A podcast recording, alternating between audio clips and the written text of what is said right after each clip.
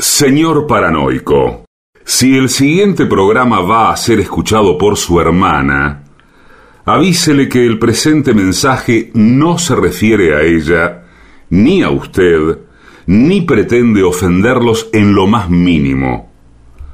Ustedes no saben con quién se están metiendo. AM750 amenaza.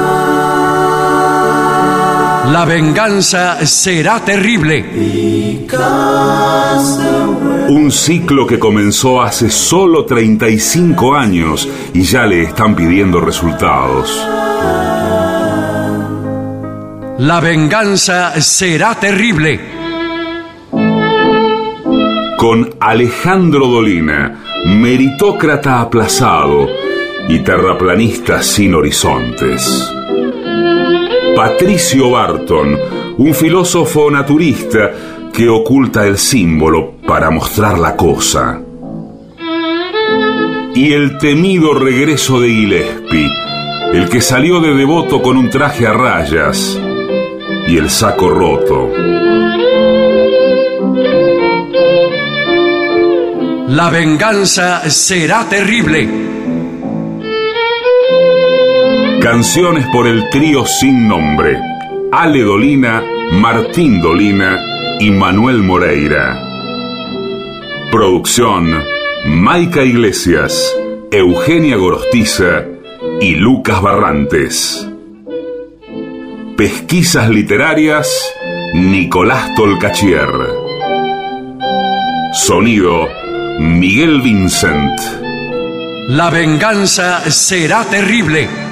Una pléyade de intelectuales, valientes en la provocación, cautos en la controversia y fugitivos en la gresca.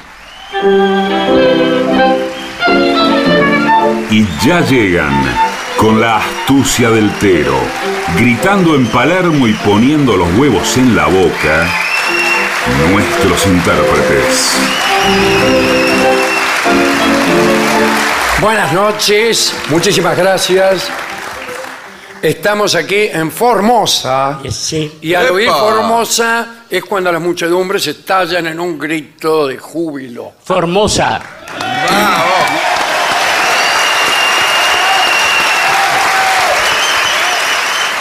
Debo corregir al locutor oficial Sí. de nuestra radio que ha eh, ha noticiado la eminente presentación de Patricio Barto, Sí, sí. que hoy, como ven ustedes, se encuentra perfectamente ausente. Eh, pero, sin embargo, esa ausencia no queda impune, No. porque está con nosotros Jorge Dorio. Muchas gracias, muchas gracias, queridos amigos. Y me acompaña además el artista antes llamado Gillespie. Bravo. Muchas gracias. ha resuelto reemplazarse a sí mismo en este caso. Señores, eh, ahora es cuando vamos al programa considerado en sí propio. Y el primero de los temas que tenemos es algo que nos preocupa a todos, Sí, muy útil, sí, sí. que es la etiqueta en el Japón. Bueno, Eh, ¿Quién no ¿Cuántos precisa? de nosotros, cuántos de nosotros viaja, viajamos a Japón nunca fui, ¿eh? no importa. No importa, No no importa. Eh, No arruine Bueno. la, la sensación que estoy creando De expectativa y de que es esperanza. algo que nos concierne a todos. Bueno, Yo bueno. también sé que esto no le importa a nadie. No, sé, bueno, no, nunca pero quería- ayúdeme un poco que embromar. aclaré que- Si usted no fue, diga que sí, que fue. Bueno, O que irá. Bien, el caso es que ¿cuántos de nosotros? ¿Cuántos? La Todos. respuesta es ninguno. Pero ¿cuántos de nosotros al viajar a Japón nos sentimos un poco agobiados y abogados también? También. Eh, Si no, no viajaríamos. puedo defender esto hasta el fin Largamente. de mi vida, sí, de mi diva. Eh, digo, eh, la falta de conocimiento de, de una etiqueta en Japón puede tener consecuencias gravísimas. Una cultura milenaria, me dijeron a mí. Milenaria quiere decir Egipcia. algo, algo de la acu- acupuntura, ¿no? Totalmente. O bien tintorería también. claro. Eh, el caso es que vamos directamente Sí, sí. a dar un vuelo. Cosas que a, a que a nosotros nos parecen habituales, que las hacemos todos los días, para ellos pueden ser muy extrañas. Sí, sí. Sí, y a la inversa. Bueno, claro. Y cuidado porque el japonés es vengativo. Es muy vengativo. Especialmente con los que contravienen la- lo que ellos llaman leche- leyes de etiqueta. También. Y también leches de etiqueta. Malas leyes. Bueno, primero, Sí. A ver. quítate los zapatos. Ahora, Funda- Ahora. No, antes de ingresar a la casa de un japonés. Que Ah. son todas las casas. En Japón está lleno de casas pertenecientes a un A japoneses. japonés. Cosa que aquí es bastante inusual. No, bueno, más vale. Empecemos por ahí. Empecemos por ahí. Lo que pasa es que los japoneses consideran, tienen una creencia, consideran que en la suela de los zapatos uno va pisando en la calle todo tipo de bacterias. y es eso- ver- Bueno, pero es una creencia bastante más razona- razonable que muchas que conozco. bueno, le digo que no solo en el Japón creen eso. ¿eh? bueno. Sí. Entonces Yo no conozco gente de aquí que también. Sí. cree. Bueno, Veo pues, cómo sí. es la gente, así de snob. Y seguro que lo han escuchado en algún lado y lo repiten, que la calle está llena de basura. Eh, sí, pero acá está lo que yo no sabía. Se te brindará un par de pantuflas. A mí se me han brindado muchas cosas, Ah. Sí. pero nunca un par de pantuflas, para que las utilices en los interiores, en el interior de la casa. Sí, quiero sí. decir. claro, Ahora, claro. qué raro, tienen un par de pantuflas, va usted, Dolina, y le brindan unas pantuflas. Va a cualquiera de nuestros amigos acá y le brindan las mismas pantuflas No, que usa usted. Pero claro, no le van a comprar a cada persona un par de Y pantuflas. entonces Eh, es- yo he oído decir que el japonés gasta hasta un Fortunas. 80% de sus ingresos en pantuflas. Gente que recibe mucho fue, sí, claro. Bueno, eh, así que nunca te olvides de dejar tu calzado sucio, Sí, Sí, sí. asqueroso. sucio, Sí. eh, afuera. Ahora, acá viene un tema, que es qué pasa con la sustracción por parte de personas Sí. poco recomendables de los zapatos sucios. En japonés es zapato chucho. Sí. Pero Vio cómo es oreja sucia, todas cosas. Eh, la gente, hay ladrones que roban Y zapatos sucios dejados por la gente que se ha puesto pantuflas para entrar. y, no- y los venden en otros países como la Argentina. En otros países donde no existe esta superstición. Pero yo creo que el japonés no es ladrón. Me dijeron que en, en Japón el índice de robos es de uno en 100.000. Eh, tengo entendido que eh, un ladrón a sí mismo eh, se puede llegar a suicidar si se entera que es ladrón y que hizo algo malo. Se condena, sí. Sí.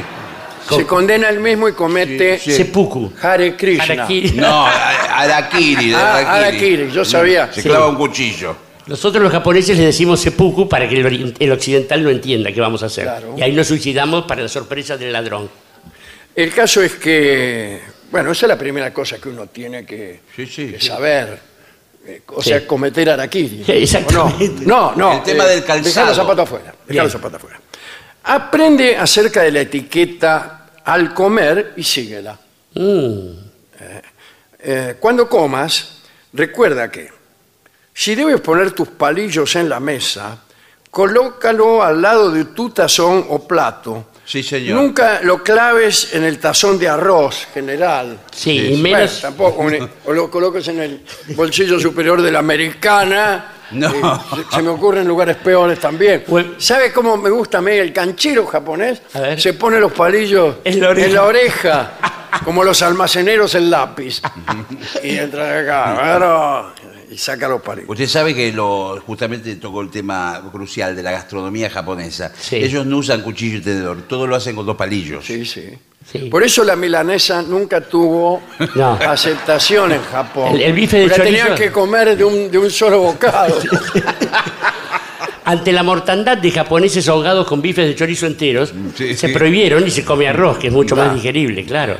Dice aquí, eh, esto eh, nunca eh, insertar, digo, un palito en el tazón de arroz Es tomado muy mal. es tomado muy mal porque es un recordatorio de la muerte, Bueno. ya que esta es la forma en que se le ofrece arroz a los muertos según la tradición japonesa. Clavando los palos en el medio del arroz. Sí. El- sí, al muerto mucho. Sí, sí.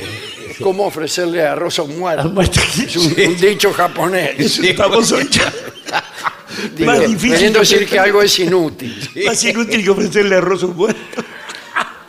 Por favor, Bueno, señor, un poco de eh, respeto. No, no pases comida de palillo a palillo. ¿Cómo sería eso? Este usted eh, quiere pasarle un pedazo de algo a alguien y el otro pone los palillos. Bueno, es muy difícil.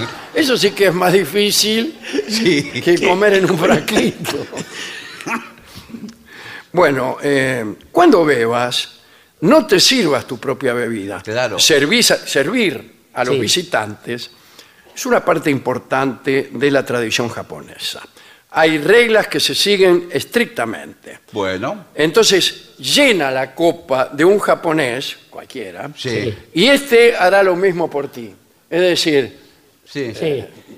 la No. vieja, la vieja usanza. Sí. Ahora me toca a mí. Hoy por ti, mañana por mí. Este. Cubre tu boca con una mano cuando utilices un mondadientes. Sí. Es decir, con, con atención. una mano cubre la boca y con la otra tomas el... Por eso no la cubres con las dos manos. No, bueno, Porque señor. ¿quién agarra el mondadientes? Pero si tengo la boca cubierta, clavaréme los dedos. No, no, usted tiene... El mondadientes va por abajo. Ah, con razón, haberme Eh, dicho antes. según la tradición budista, mostrar los huesos, ¿Perdón?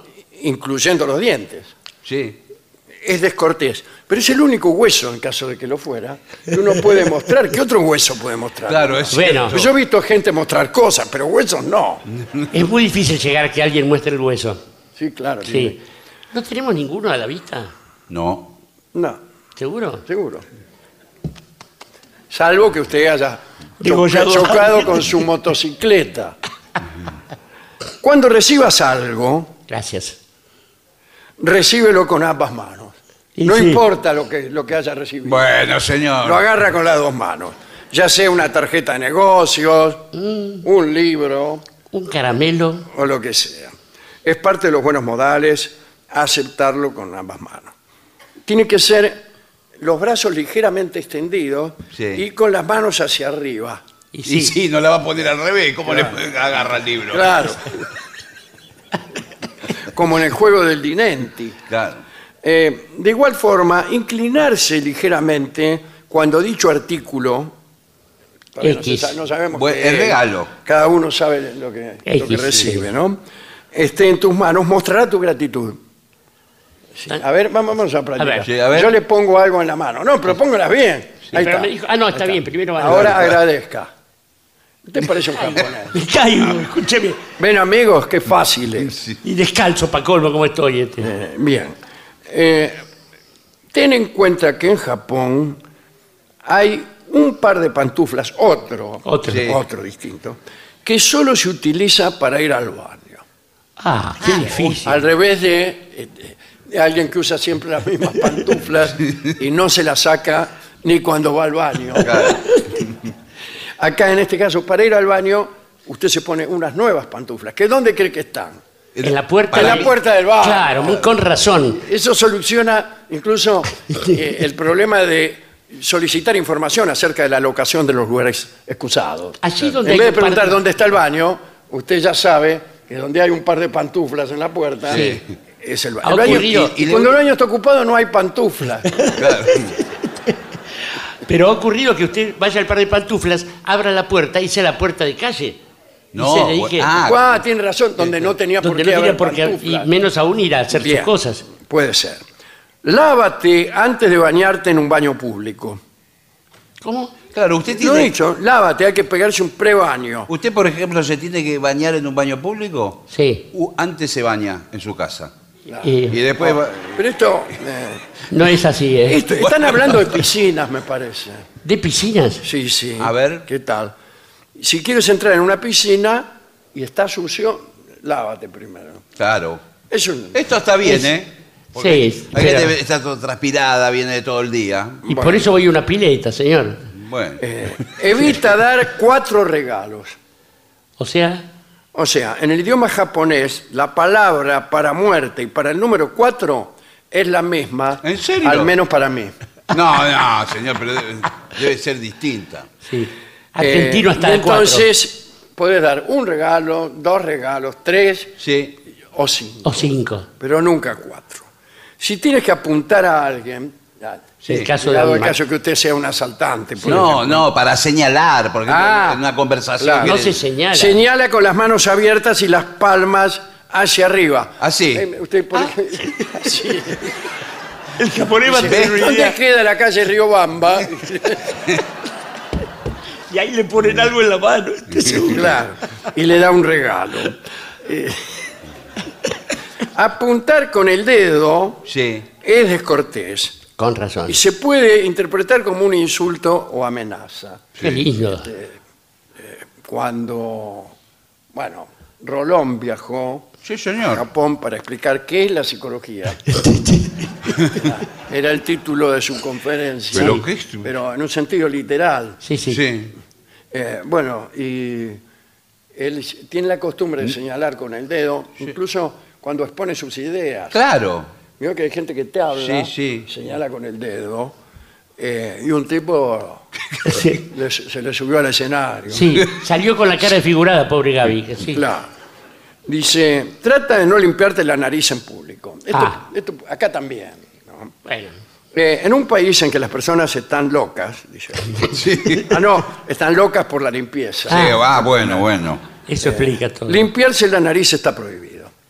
Hay carteles que dicen, en japonés naturalmente. Sí. Sí. Eh, bueno. eh, Hiroyuki Akutakawa. Ahora, escúcheme. ¿Qué quiere decir? Prohibido limpiarse la nariz. Pero, Pero yo le, le puedo hacer una pregunta, porque yo llegué a Japón. Lamentable- lamentablemente tengo rinitis. Usted está, en este momento está siendo expulsado del territorio de nuestro país japonés. En algún momento me tengo que sonar la nariz. ¿Dónde Ah. puedo ir? ¿A otro ¿Puedo ir- país? ¿Puedo ir, por ejemplo, allá? Váyase a Rusia. Algunos consejos. Aprende, oh joven que estás escuchando este Viajero. programa y deseas viajar a Japón, lo básico del idioma. Mm. O sea, ¿Qué? Oh, todo. No, acá dice, eh, gracias, Sí. arigato, Arigato, ¿quién no lo sabe? arigato, arigato. y buenos días, Ohio. oh, Ohio, Es una- Columbus. Es un estado. Eh, está para allá. Hay muchos japoneses en Ohio Sí. que viajan allí creyendo que los saludan. Eh, es agradable que utilices términos honoríficos Eso está muy como bien. san al final Ah, del claro. nombre. Por ejemplo, alguien se llama Lorenzo. Sí. Entonces le dice, Lorenzo San. Sí. Sí. Es San Lorenzo. Ah. Después, eh, Ellos mantén son- la calma. Está en medio de un de consejo Sí. que tiene que ver con, con- Me estoy con poniendo el nervioso. conocimiento de otro pueblo y te piden mantener la calma como si fueran consejos para un incendio. No, bueno, pero por ahí porque uno está en una cultura tan distinta, que uno Claro. se pone nervioso. se Claro, pone- a estas alturas yo ya estaría Yo, yo bueno. estoy claro. con un ataque de nervios, ya. Estoy... Sí, Cuando sí. aceptes un regalo, no lo aceptes la primera vez que te lo ofrecen. ¿Cómo? Y Sí, te le dice, eh, Ohio. no, Gillespie, vamos a eh, mandarle un, un regalo. Usted tiene que... No, no, no, no lo puedo aceptar. Bueno. Y lo tiene incluso que rechazar tres, cuatro veces. ¿En serio? Sí, sí. Y por ahí no se lo dan. El tipo dice, La bueno, regla general son tres veces, y si usted es muy Sí, sí. eh, refinado, cuatro. No abras el regalo Adelante en la persona. presencia de la persona que te lo regala. Ah, no, eso no. Y menos antes de aceptarlo. No, más vale. A ver qué hay, quiero ver. ¿Y y cuándo lo abre? y cuando él se va a su casa. Yo eso no lo sé. ¿Qué- ¿Aquí cómo es? Aquí es, Acá se abre inmediatamente. aquí es al revés. Primero pregunta, ¿qué me trajiste, hijo de una gran siete? Sí. Claro. No lo abro. Chao. Eh, recuerda que dejar una propina no es normal en Japón.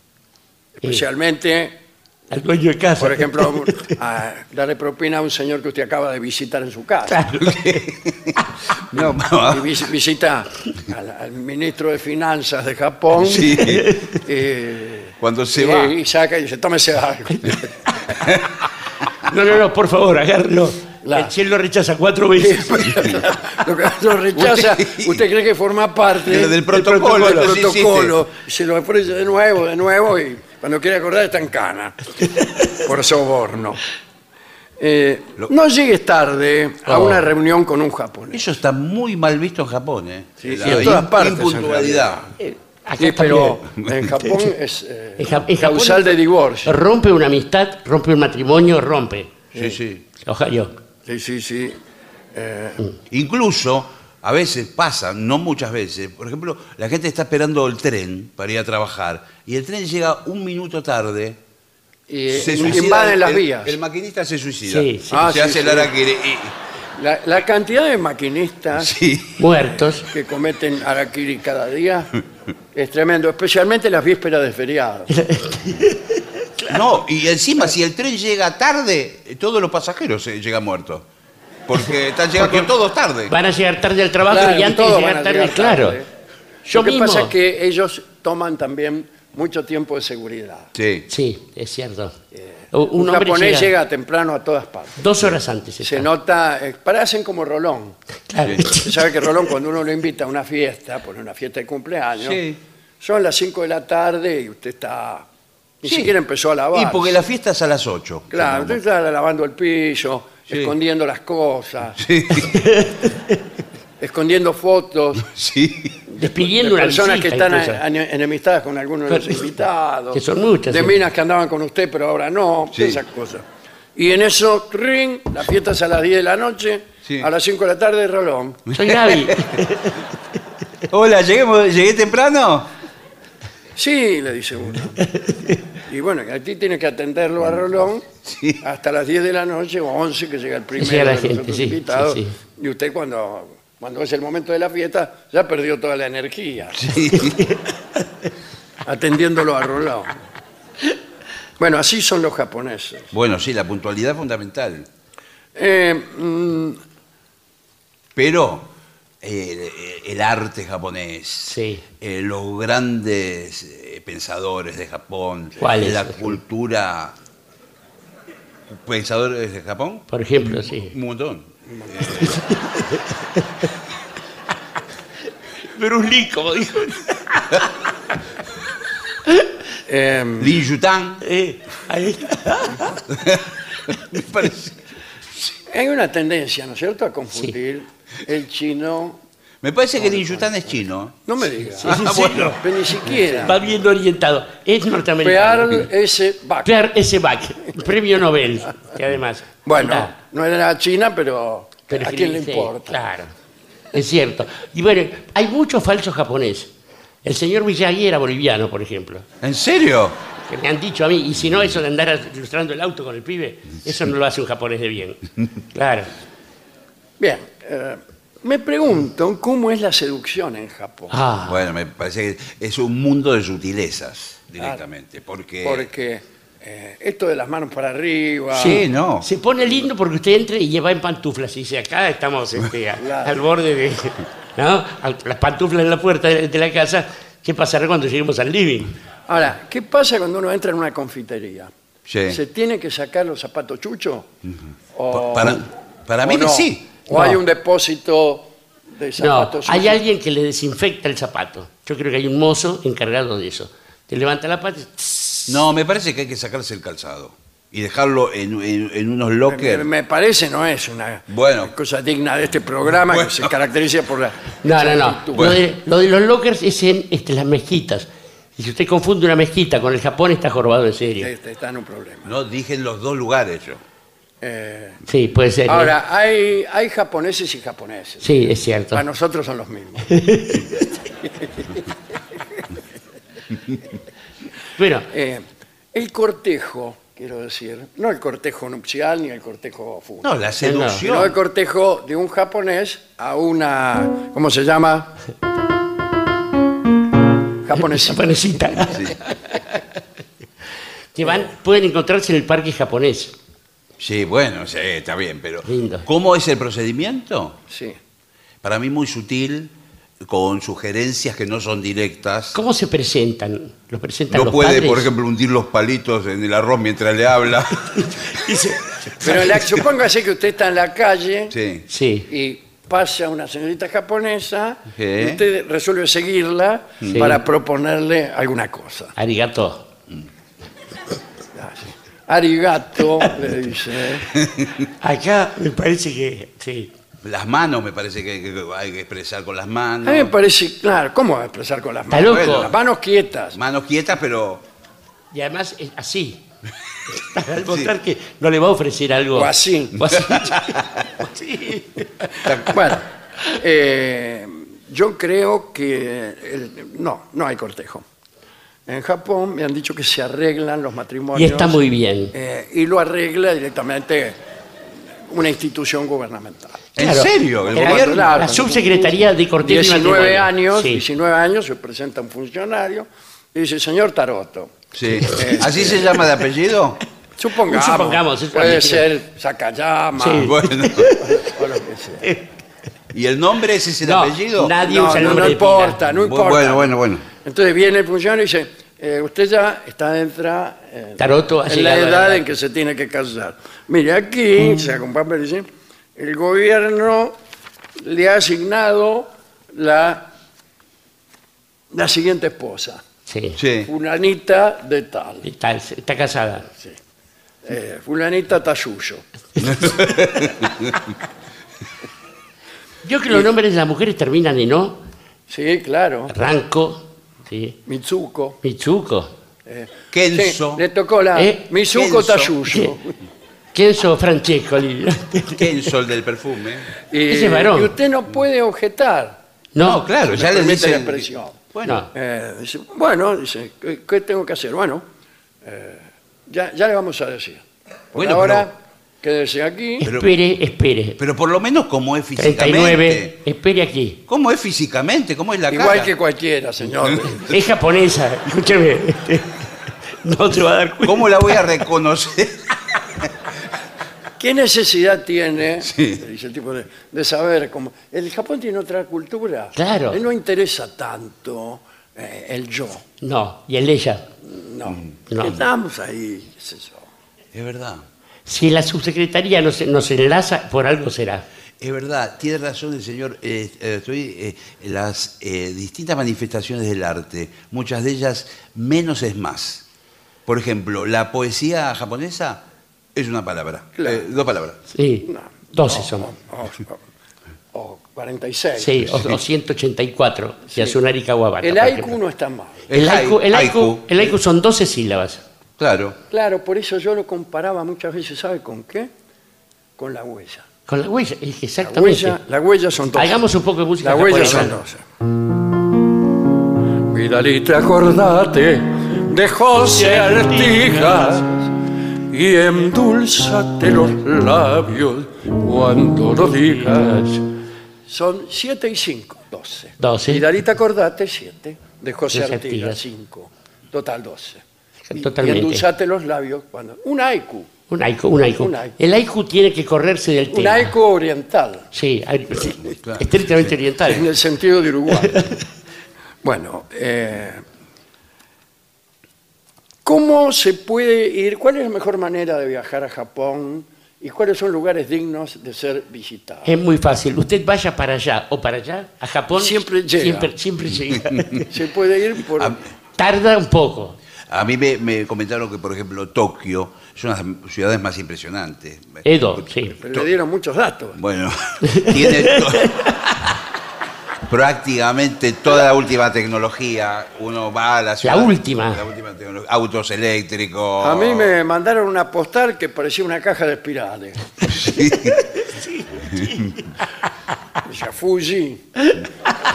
Señores, el monte Fuji que está ahí. Eh, Sí. Usted sabe que no lo quiero alarmar, pero ese monte es un volcán. Sí. Sí, Lo señor. que pasa es que lo, lo ocultan. Lo ocultan para que la gente no huya de Japón y se, y se radique en China. Bueno, vamos a rendir homenaje al incivil maestro de ceremonias Kotsuke no nuestro ídolo. Tenemos póster del incivil maestro. Eh, y con eso damos por terminado este Bueno, realmente- dedicamos también a todos los japoneses. ¿Cómo se despide uno en Japón? Siempre hay que agacharse y. Sí, y eso igual decir- acá sí, también, ¿eh? Y decir También, algo. eh, pero agacharse, cuidado, ¿eh? Sí. Porque hay gente que se pone en cuatro patas. Claro, y no da. Y el cuatro está prohibido. Claro, claro. Ayer que cuando usted va a Japón, y por lo que sea, no importa, usted resuelve ponerse en cuatro patas, levante una. Y allá se usa la expresión Sí. ponerse uno Ponerse entre en tres- patas. en tres. Sí, exactamente. Qué feo. Eh, ¿Y cómo decía usted entonces cuál era la...? No, no, eh, que, que, mm, Tokio me comentaron que es la mejor ciudad y que eh, realmente todo lo último en tecnología eh, usted usted lo encuentra ahí. Incluso ahí está la gente cuando para al mediodía para tra- de trabajar, eh, un Sí. descanso, tiene como una especie de incubadora donde se mete ahí una o dos horas y después- Incubadora. Sí, es como... Pero ¿para qué una persona que ya ha nacido Sí. Y que ya ha crecido y se no va a meter precisa. en una incubadora? Para ¿Qué volver a quiere sentirse renacer? niño, claro. Y sale todo gateando en tres patas. Quedó otra vez, sí. Bueno, eh, vamos a ver. eh, vamos, habitualmente eh, indagamos entre el público para saber Sí. cuál es la opinión la- los mensajes de los oyentes. público acerca claro, de sí, esto y recibimos mensajes, los vamos recibiendo a lo largo del programa. Claro, Dice, no pienso ir a Japón, eh, Sí. yo conocí muchos japoneses. Yo soy tal Japón. cosa. Sí. Yo he trabajado mucho en tintorería. Sí. Yo trabajé mucho en tintorería. ¿Usted trabajó tuvo tintorería? Yo trabajé en tintorería. eh. En una época eran todas de japoneses en Buenos Aires. sí, Pero yo creo hay- ahora también. ahora ¿no? también. Bueno, pero en una época también. No, no ¿Acá son los japoneses los dueños de tintorería o no? Porque eso varía por provincias. En, en Formosa, la tintorería es de japoneses. Ah, no, no, No. lo dice. Lo dicho, fuera- un gran ¿viste? centro de inmigración japonesa. Eran tremendos esos aparatos que tenían esas planchas. Bueno, eh, gigantes. este muchacho que, este, que trabajaba conmigo, Sí, y japonés, digamos, sí, claro. tenía una mala costumbre, que era la de hacer tostados. Sí. Con la máquina esa, Sí. agarraba unos tostados de, de queso y jamón, eh, los metía ahí, Salen enseguida. ¿eh? con, con cara, ¿viste? Esa cara que tienen los japoneses, Sí, sí, que parecen estar decididos a todo. y se quejaba la gente porque le venían Y bueno. marcas de grasa Y claro, porque- con la forma exacta de un tostado. Pero qué olorcito. Pero, eh, y los tostados que comía él tenían gusto atrás. Es cierto. Bueno, hay muchas técnicas en el Japón para lavar la ropa y arreglarla. Las técnicas del vapor no solo en la plancha. Tienen máquinas, pistolas, con perdón, de, Sí, de sí, tapiz- dígalo con todas las palabras Sí, de letra, sí, no hay problema. Con las que amenazan a sus a empleados. sus empleados. Y se limpia bien. Deja de comer tostado. este. Bueno, tiene, por ejemplo, la gastronomía, lo más moderno de- de- del mundo, lo más sofisticado, por ejemplo, el sushi, eh, pescado crudo, Sushi Sushi. Leiva. ar- Sí. arroz. Puede ser, ¿eh? Me han dicho que In- sí. Incluso hasta comen el pez globo. Ah, no, no. Que- Que Es el globo, me han dicho a mí que quien lo come muere. Fallece, fallece. Pero, en no, los no, cumpleaños pero se el usa japonés es tan riguroso en sus creencias o en su No, es- dieta que se lo Sí. come igual. Es un Sí, pez que tiene la forma justamente de un- de una, una pelota, el pez globo. Con razón. De cada 10 pez globo, uno produce la muerte, es venenoso. Pero los otros nueve no. Claro. ¿Y cómo, cómo distingue el, el pez asesino? Y el que se muere en el restaurante eh, está comiendo el venenoso. Y sí. Le clava, le clava los palos en el arroz. Con respecto a la tintorería, eh, es muy, las máquinas esas son muy peligrosas. Es muy Te pel- quemas a cada rato. Y nunca falta el, el- el empleado novato Sí. que mete sin querer la mano así mientras contesta Sí. una pregunta, eh, justamente ahí donde el otro le mete arriba. O el No, vivo bueno. que dice, plancha un traje, ¿qué me va a hacer? Y Sí, el- es eh, el, el man- el manco Yasunari. Por otra parte, hace calor todos los meses del año. Ah, no sabía En la eso. Tintorería. La tintorería, imagínese. Ah, la tintorería, pero Sale claro, vapor claro. por todas partes. Sí, vapor. Este. Por eso el, el tintorero, el que baja, siempre está en musculosa, Sí. O desnudo. copiosamente. O desnudo. O desnudo directamente, Sí, sí, directamente. como de jugadores de sumo. El deporte en Japón es raro también. Sí, sí. Usted tiene que ponerse un pañal. No, no, no es deporte, es considerado ar- artes marciales, Ahí señor. está. Son Artes. artes. Ah, con razón. Los yo que fui a deportes competir. son la pintura, la Sí. poesía. Bueno, ahí usted tiene que aumentar mucho de peso y ponerse un pañal. Y después llegar al gimnasio, porque ir por la calle así también es feo. No sé quién gana nunca. ¿Qué cosa, eh, que la dificultad de ciertas ropas de trabajo? Claro. Como, es- como la del luchador de sumo. Sí, señor. o- o lo Y que tiene, sea, tiene una que fila. impiden prácticamente el viaje en colectivo. No, no puede. Por ejemplo, eh, el embajador en traje de gala. Sí. Si tiene además un origen militar, con sus, Con sus entorchados, condecoraciones, entorchados, sus sí. bandas cruzando y sus condecoraciones. Lo invitan a una fiesta en la Embajada de Bélgica y tiene que ir en el, Y es colectivo en el todo. 53, en el 25. Que El pasa por 25 acá. que llega acá, sí. Este, y, Y cuando la, llega la gente lo aparece- empuja, lo mira con sorna. Le hacen burlas, le escriben y, cosas y- y el atrás. tipo contesta, ¿qué, qué quiere? Soy embajador. Andá. Da, sí. Y el Nunca- luchador de sumo lo mismo. Sube semidesnudo y El, el de sumo es terrible. es terrible. Viajan a pie por eso, para entrenar. Sí, sí. sí. Es clásico. Es clásico. Ver por la ruta japonesa Un luchadores de sumo Sí. marchando a pie. Y ajustándose el pañal que no se le caiga el. Sí, que se le cae a cada, a, a cada accidente del terreno. bueno, yo creo que con esto tenemos Sí, es un panorama muy para, completo. como para un primer viaje. La base para que usted que va a viajar por primera vez. Sí. Eh, vamos a continuar con esto. Y está- ya están sonando los teléfonos Sí, sí. de japoneses Sí, sí. que han Indignado, resuelto sí. demandarnos. Sí, Me sí. parece que además tuvimos el buen tino de hacer un informe con todo los respetos necesarios. Sí, Sí, claro. sí, por supuesto. eludiendo los estereotipos. Claro, claro. Sí, sí. Sí, yo, yo aprendí eso. Este, como era arigato de Ohio. Bueno. Señores, eh, ¿usted prefiere que hagamos una pausa? Muy bien.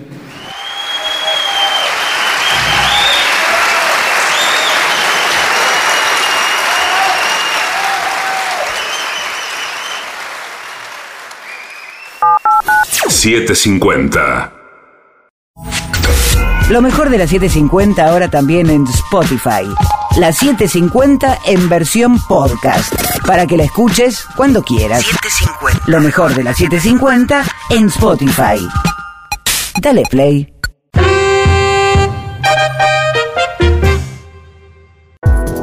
AM750. Objetivos, pero no imparciales. AM750.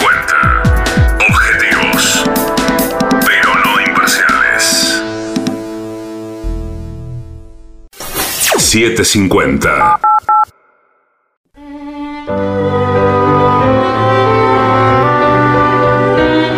Vamos a la charla de hoy, la charla más sentimental quizá. ¿no?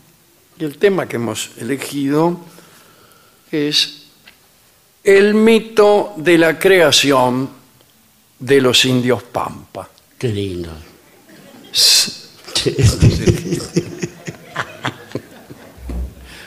Indios que no se llamaban a sí mismos Pampas.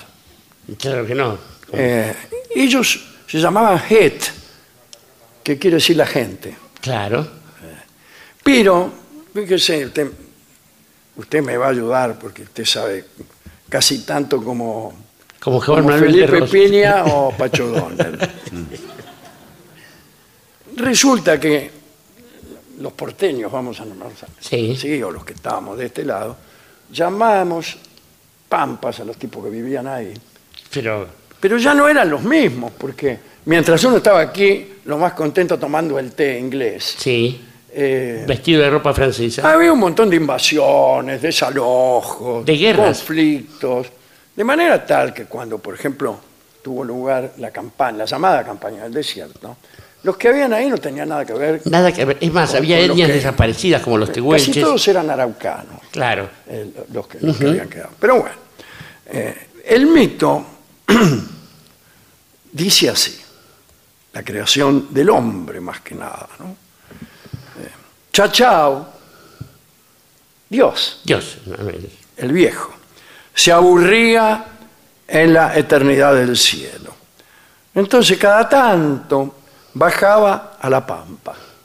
No a la tierra, a la pampa. A la pampa. Viajaba a la pampa. La tierra era la pampa. Sí, claro. ¿Qué querés con París? ¿Qué me hablas de New York? La, la tierra es la pampa y el hombre En aquel tiempo la tierra era la pampa, y el hombre che. que todavía estaba fresca. Claro, claro. anegadiza, lluviosa, y allí las cosas eran efímeras, inmutables, como ahora. Eh, tomó un pedazo de la Vía Láctea, eh, chao, Sí. chao, que era, eh, llegaba hasta la Pampa. Claro. No es que estaba tan así, llegaba hasta abajo. Entonces, eh, tomó por ahí, anduvo por ahí, este, y empezó a jugar ¿Cómo hacen en, los en el dioses? barro de la Pampa, eh, chapoteando en esta tierra anegadiza, y moldeó con barro figuras de fantasía y ensayó soplarlas para infundirles vida. Y así fueron creados los animales. Para darles espacio donde correr, de otro soplo, aventó las lluvias, secó los pantanos y dio la firmeza a la pampa. La otra noche me confesé con el cura de Santa Clara. Esa es la firmeza. Pero es más aguda la firmeza. A ¿no? ver. La otra noche me confesé con el cura de Santa Clara y me dio por penitencia que la firmeza bailara. Estos acordes no. No. Bueno, eh, y vio su imagen reflejada en una laguna y tuvo el capricho de reproducir su propia imagen en estatuillas que vestían como él.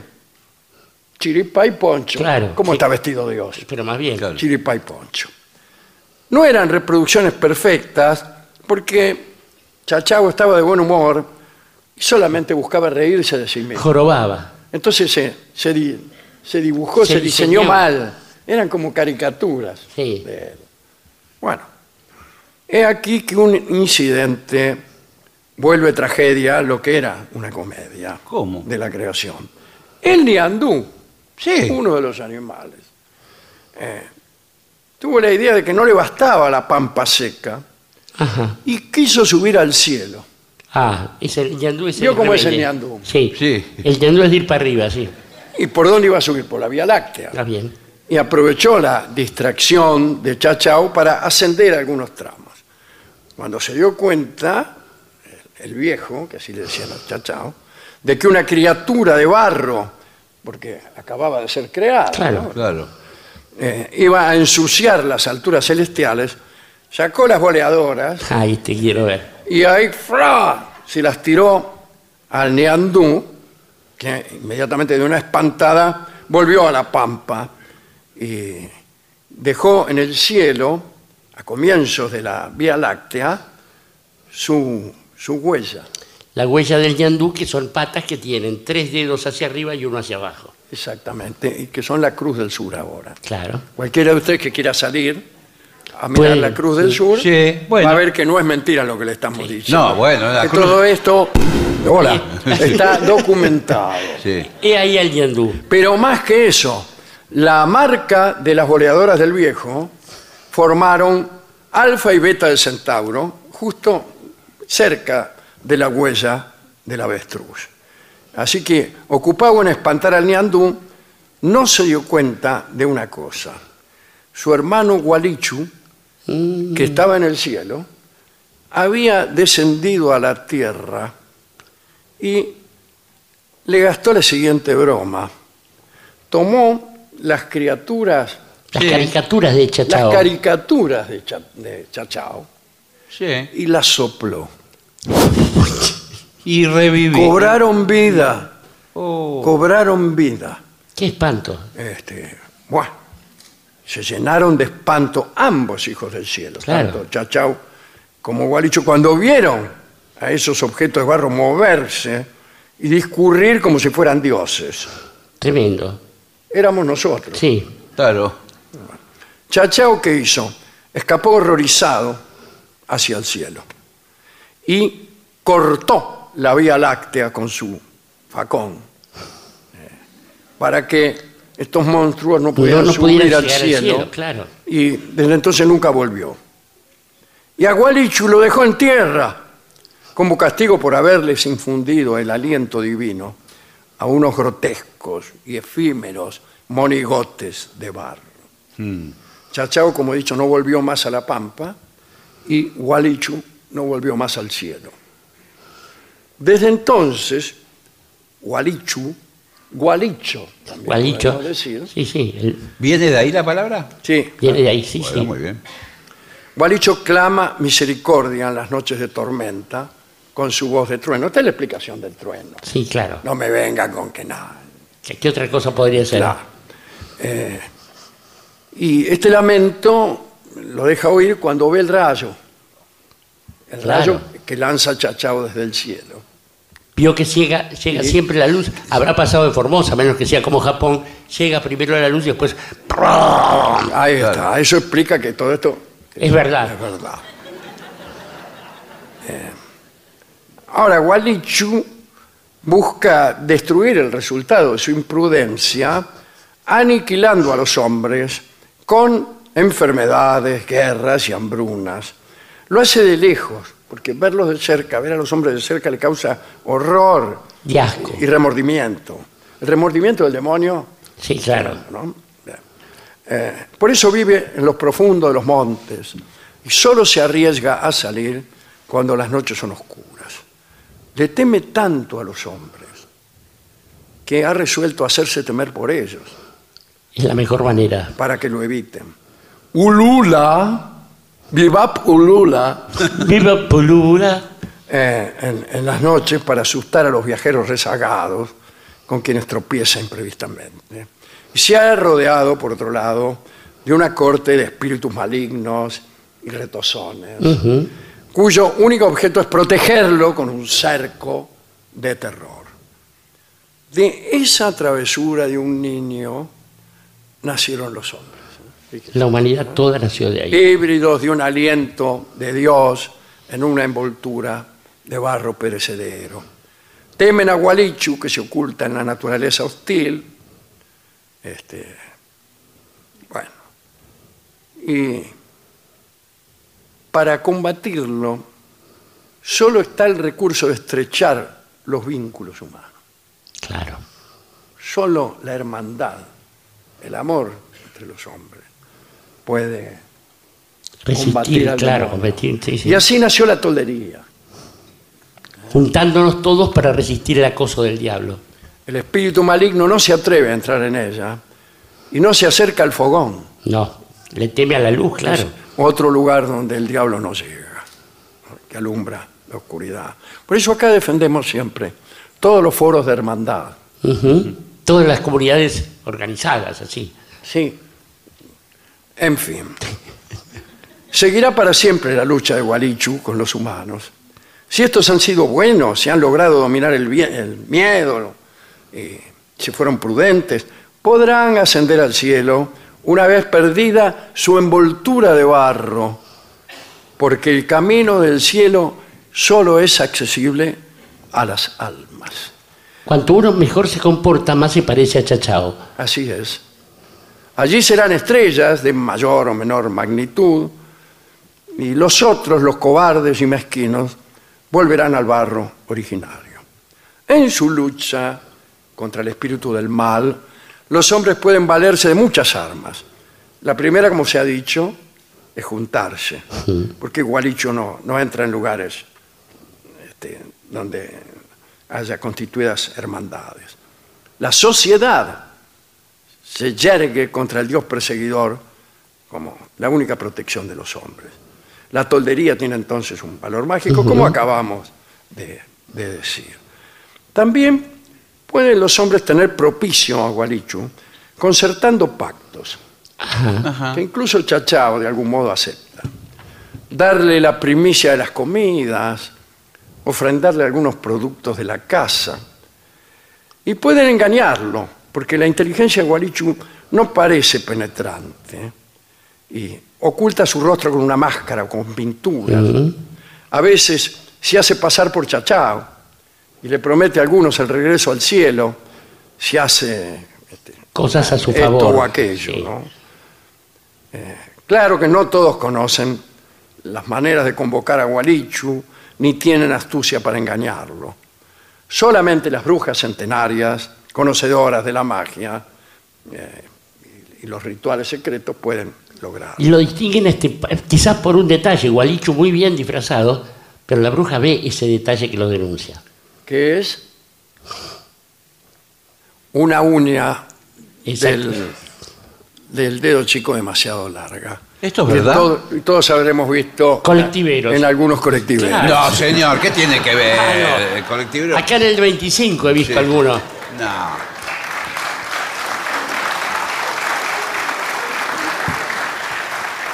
Como hemos visto, la alegoría acerca del bien y el mal tiene algunos puntos disidentes con el cristianismo y aún con el zoroastrismo, Sí. es que son las principales religiones donde hay un fuerte maniqueísmo. ¿no? Y Zaratustra, Zoroastro. Claro, exactamente. Hablamos no hace mucho del paraíso perdido de Milton, donde los demonios debaten la forma de oponerse a la divinidad y proponen estrategias de combate, muchas de ellas llenas de sabiduría, Sí. eh, muchas de las cuales implican una visión astuta del universo. Aquí, Gualicho, el diablo, está solo y desamparado. Es el hermano de Dios, que es un viejito simpático. Lo único que desea Gualicho es volver al cielo. Pero, chao, chao, no perdona. Ese ángel caído nunca regresará. Queremos terminar este informe diciendo que muchas, eh, muchos mitos de la región también tienen eh, dioses que, que crean muñequitos y a veces hacen varios intentos ¿Es cierto? y se van acercando, ¿no? Y cuando están desconformes con su creación, los dioses destruyen esos muñecos, esos intentos. ¿no? Bueno, así que hemos venido a enterarnos esta noche de que, que somos muñequitos Sí. de barro, tal vez.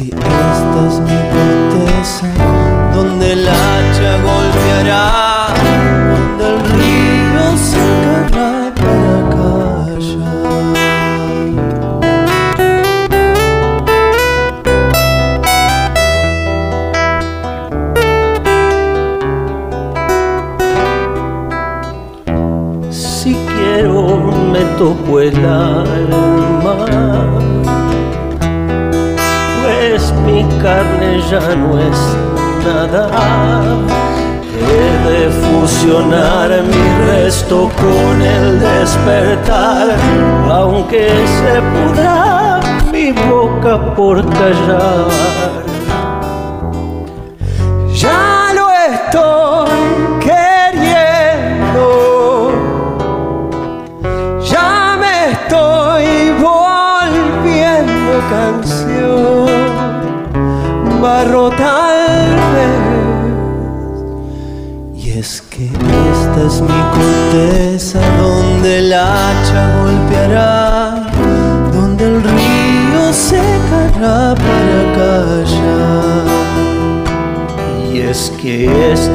Mi corteza donde el hacha golpeará, donde el río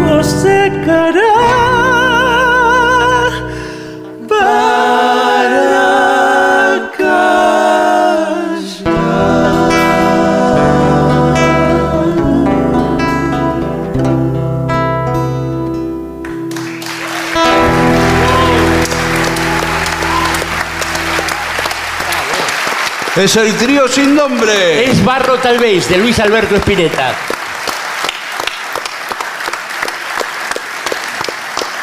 Maravillosa interpretación. Muchísimas Vamos, gracias. vamos a aprovechar para dedicarle esta canción a unos amigos paraguayos que me crucé en la calle. Sí, señor. Tenemos una gran, un gran cariño por la República del Paraguay, por la heroica República del Paraguay. José, Juan, Manuel, Joaquín, que me aguantó en el jardín. No es una rima casual, estaba en el jardín el tipo y yo estaba hablando por teléfono y me aguantó, que anda por ahí también. Para su pobre hija que se puso a llorar cuando me vio en la ventana, y vaya uno a saber por qué. Y a todos ustedes que han venido este, generosamente a escucharnos. ¿eh? Muchas gracias, Formosa.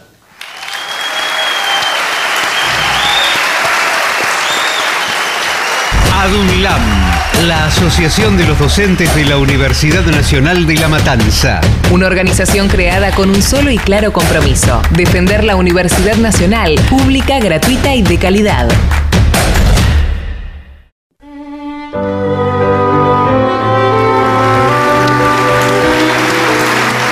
Este es el mejor momento para el siguiente segmento. ¿Qué segmento? Este. Este. Este. Bueno, muy bien. Atención, atención. Escolazo. Ah, ¿Juego? No exactamente. Bueno. Juego de mesa, vamos a llamarlo Sí, así. sí, está bien. ¿Cómo se comporta usted con los juegos de mesa? depende. ¿Estoy entre Yo- amigos? No, yo le voy No. a decir, cuando veo que hay amigos que están jugando a algo, es que esa eh, amistad no funciona. Cuando veo que en una fiesta, reunión o asado Sí. se han puesto a jugar al truco, Sí. digo por nombrar algo muy prestigioso Sí, como sí. el truco, digo, Algo fracasó pasó. el asado, Sí, sí, fracasó la amistad. fracasó. Un casamiento, donde Sí. están en la cocina jugando al pase inglés con los mozos, No. fracasó el casamiento. Una luna de miel donde está la No, pareja. bueno. sé, Sí, no sé. claro, Sí, jugando bueno. al chorizo por un No. alfajor. Así que yo no sé mucho de juegos. No. No, realmente no puedo hablarle Bueno. ni del chinchón, ni, Ni del del póker, 37, ni de- ni de la brisca, ni del codillo, ni del mus, ni del sucio, ni del pase inglés, ni el monte, ni el bacará, ni la quiniela, ni el rummy, ni el póker, ni la ruleta, ni el ludo. Me parece que usted sabe bastante de juego. Se conoce que Tampoco puedo hablarles del truco, que es el más popular Sí. de, de nuestro juego. tiene- Pero sí le puedo decir que es, es un sinónimo de fracaso de los vínculos, el juego. Ahora, supongamos que usted ya fracasó, Sí, ya está. ya está, ya está. Y entonces vamos a ampliar el universo. No solo los juegos de cartas, Ah, no, los juegos de mesa. los juegos de mesa, Ah. los sombreritos, Eh. el estanciero. No, Oh, bueno. Ruz Diablo. Estanciero. Eh, el, eh, el TEG, que dura siglos. que dura todo. En el, el estanciero nunca, no se conoce una persona que haya llegado al final de un partido de estanciero. Sin envejecer. Porque eh, lo, lo inevitable es que en algún momento del juego estás jugando y pensás las siguientes palabras, que son tremendas para cualquier ocasión. sí. Y dices, ¿a mí qué me importa? No, no, bueno, pero ¿Qué no. estoy Hay haciendo una, acá? una diferencia muy grande que no sé si usted habrá pe- apreciado entre la comunidad criolla argentina y la que muestra la que muestra Hollywood, Claro. que a lo mejor es parecida a la comunidad Y es norteamericana, lo más probable. que es esa idea de perdedor y ganador. Sí. Es una idea que acá no aparece con mucha frecuencia. Pero hay cada vez más gente que dice, a mí no me gusta perder a nada. Eh, bueno, Escúcheme. eso es lo más parecido. Sí. Dice, no me gusta perder ni a la bolita. Sí. Ajá. Y mi respuesta es, a mí en cambio no me importa. si me importa, Me importa un bledo realmente. En general.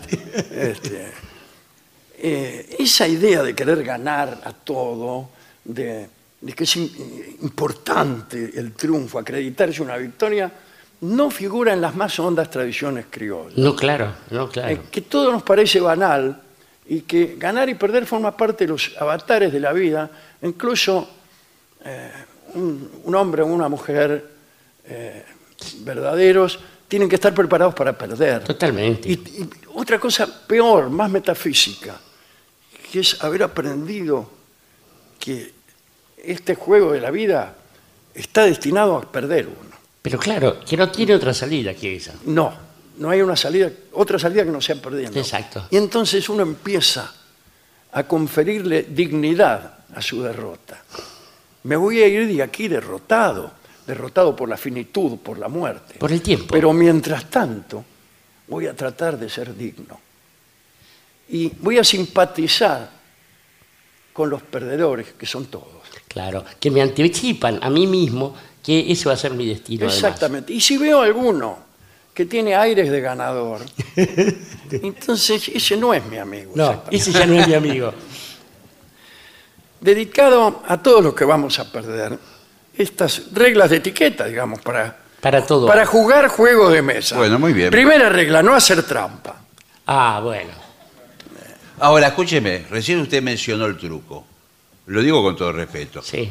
Uno puede mentir en el truco. Eso no es trampa. Pero no es trampa, forma Eso parte de la forma parte de la estrategia del juego. Yo es, lo mismo, es lo mismo cuando usted se encuentra con una mujer y le dice, soy un hombre próspero. Y la mujer le cree. ¿Qué- Así le dijo mi amigo Calicho, Ustedes ríanse, pero hemos pasado mucho con él. Por favor, señor. Y nunca, siempre se van en ese momento.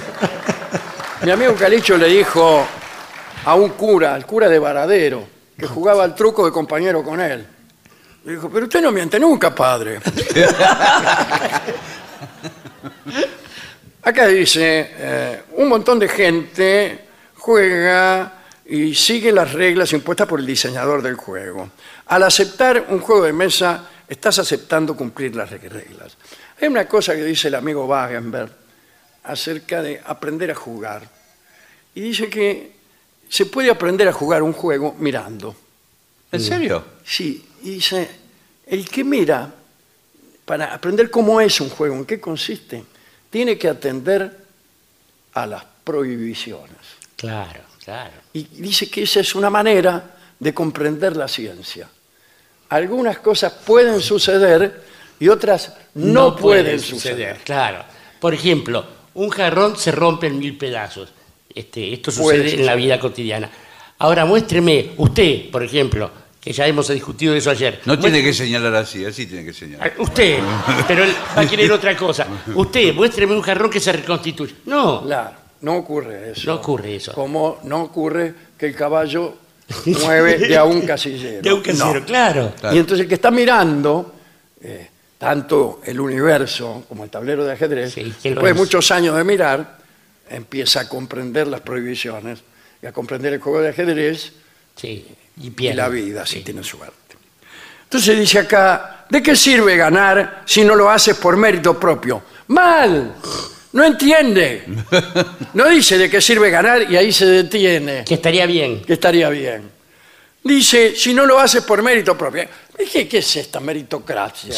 Pero- Dice que tenés que ganar porque, porque sos bueno. Ahí viene O lo de Gillespie. El ganar a un juego tan miserable como el pinchanúmero, que, a- que acredita como el mejor. Jamás. ¿Qué? ¿Ganaste un campeonato de escoba de 15? Y venís a darme pifia. Claro. Además, cualquier juego en el que interviene el azar, si usted no hace trampa, bueno, no habrá pericia que lo salve, hombre. No, no. Bueno, pero Está continuemos adelante. Por favor. A ver, a ver. Dice, sea buen perdedor. Eso es fundamental. Ah, sí, Por eso a mí me gustó siempre Cachito Vigil. Sí. El tipo incluso estaba deseando perder para, para poder demostrar No, bueno, su pero- temple pero digo. de aceptar la derrota.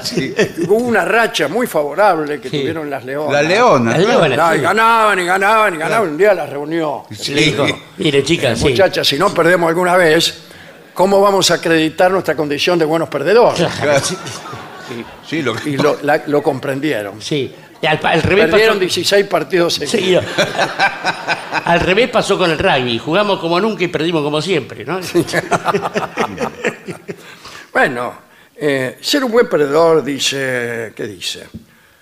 Los juegos son máquinas que nos permiten invertir tiempo y esfuerzo mental y nos dan diversión.